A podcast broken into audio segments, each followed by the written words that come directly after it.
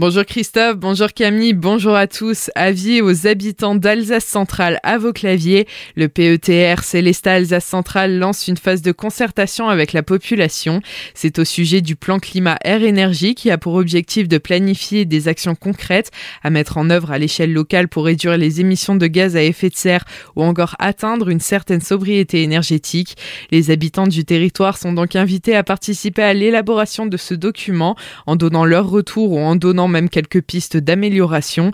Les précisions de Noélie Estin, vice-présidente du PETR au micro de Solène Martin. Le plan climat air énergie territorial a vocation à définir les objectifs que le territoire souhaite se fixer en matière de transition. Donc on va parler énergie bien sûr, on va parler habitat, on va parler alimentation. Tous ces sujets qui en fait touchent directement les habitants, les entreprises, les associations, les élus dans leur quotidien. Et donc c'est aussi important qu'on puisse avoir le retour des habitants qui sont euh, bah, touchés aussi euh, en premier lieu. La participation que l'on souhaite, elle a pour but de recueillir tous les avis des participants, des particuliers, enfin de tous ceux qui souhaitent s'impliquer pour euh, participer aux décisions qui sont prises pour leur territoire, de façon à nous permettre d'inclure ces retours dans le document final qui sera finalisé pour la fin de l'année et voté au Conseil syndical du PETR. Vous avez jusqu'au mardi 25 octobre pour participer à cette concertation.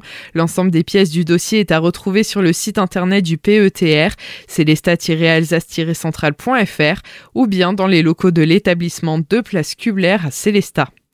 Vendredi dernier, dans son tour de France des médias, le président de l'ARCOM, la nouvelle autorité de régulation de l'audiovisuel qui regroupe le CSA et l'ADOPI, rencontrait les radios associatives alsaciennes.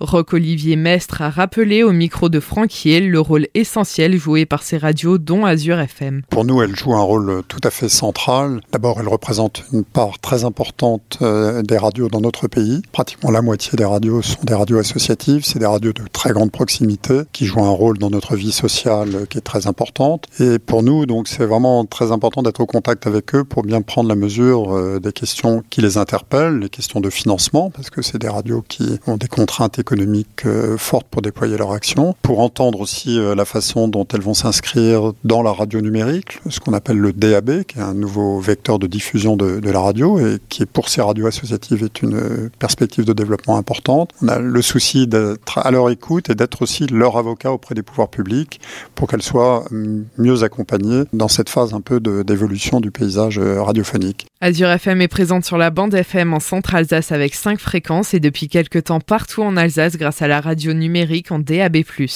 À Colmar, quatre projets ont été retenus comme lauréats des initiatives citoyennes et devraient être mis en œuvre en 2023.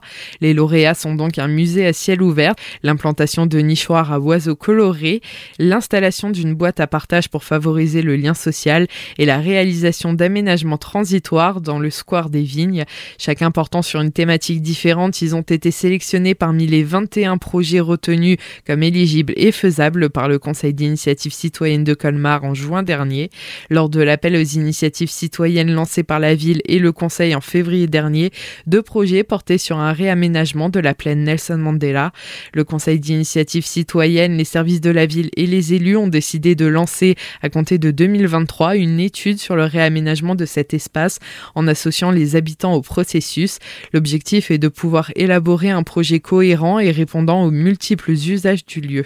À Colmar, toujours un an de prison pour violence et menaces de mort sur des policiers. C'est le verdict qui a été rendu hier au tribunal de Colmar suite au comportement d'un homme venu s'approvisionner en résine de cannabis à Colmar mercredi dernier.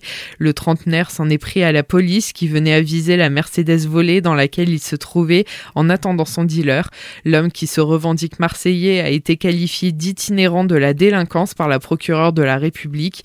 C'est en effet sa 18e condamnation. Les précédentes ont été prononcées à Metz, Nancy, Aix-en-Provence, en Allemagne ou encore en Suisse. À Colmar, il sera maintenu en détention un an et devra verser 600 et 400 euros de dédommagement aux deux policiers.